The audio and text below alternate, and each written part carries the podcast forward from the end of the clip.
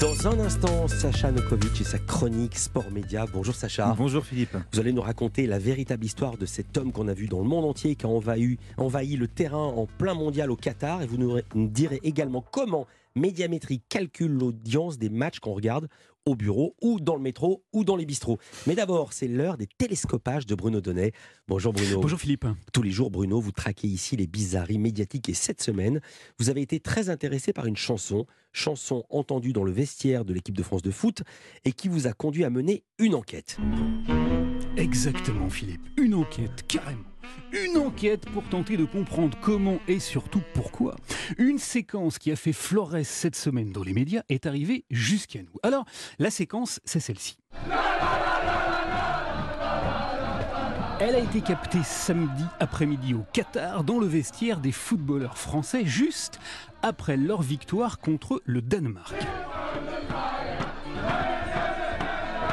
C'est une courte vidéo d'une quarantaine de secondes dans laquelle on découvre que les Français ont célébré leur qualification en chanson. Cette vidéo a été reprise par un bon nombre de médias et notamment par TF1 qui l'a diffusée dimanche soir à la fois dans son journal de 20h et dans son magazine consacré à la Coupe du Monde. Et si l'équipe de France avait trouvé son hymne? Alors j'ai été très intéressé par cette séquence, Philippe, car le titre qu'entonnent les joueurs français n'est pas n'importe lequel. C'est un tube qui date de 1996, Freed from Desire, traduisez libéré du désir, qui a été créé par la chanteuse italienne Gala Rizzato et, qui est devenu un hymne pour la communauté LGBT. On l'entend systématiquement dans toutes les marches des fiertés du monde entier. Et la DJ Mélanie Si l'a d'ailleurs joué au mois de juin dernier pendant l'immense Gay Pride qui s'est tenu à Newcastle en Angleterre.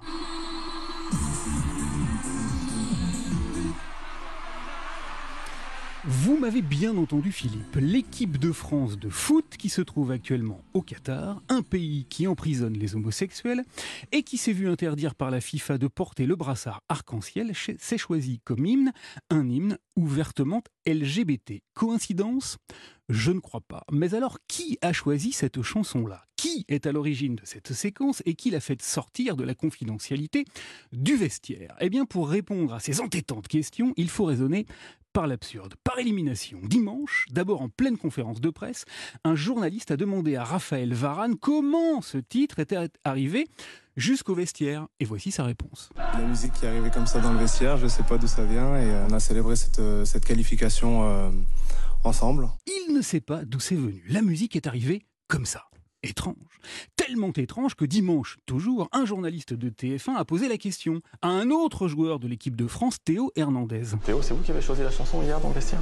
Non, c'est pas moi, je sais pas c'est qui l'a mis, mais moi je la connaissais de, de ça fait longtemps déjà.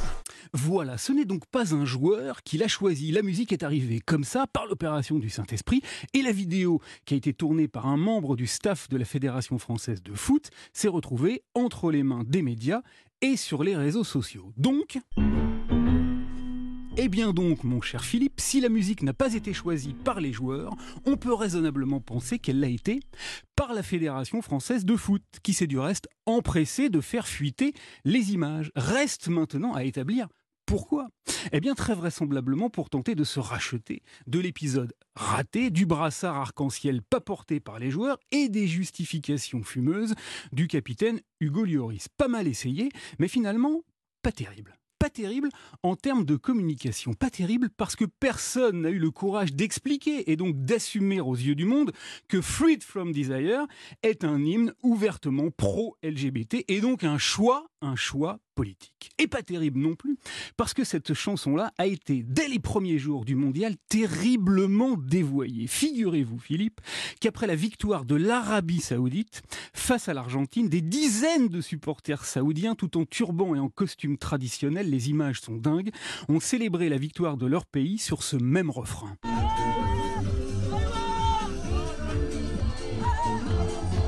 l'Arabie Saoudite, ce pays qui traite si mal les femmes, les homosexuels et les droits de l'homme en général, a donc dansé sur Freed from Desire comme les joueurs français. Alors On a une pensée toute particulière hein, ce matin pour Gala Rizzato, la créatrice du titre, qui, dans sa chanson, appelle à se libérer des conventions, de la course à l'argent et à la célébrité, excusez du peu, et qui se voit donc récupérée en plein Qatar par tous ceux que les conventions, l'argent et la célébrité sont à mille lieues d'effrayer. Merci beaucoup Bruno Donnet. Mais juste un mot, dans la chanson, il n'y a pas de référence à la communauté LGBT. Non, C'est la communauté qui s'est emparée dans toutes les gay pride du monde, vous l'entendez. de ce titre, j'ai bien compris. Et elle, elle doit toucher des droits d'auteur. Donc c'est assez amusant euh, ce retournement. Merci beaucoup Bruno pour cette analyse en musique.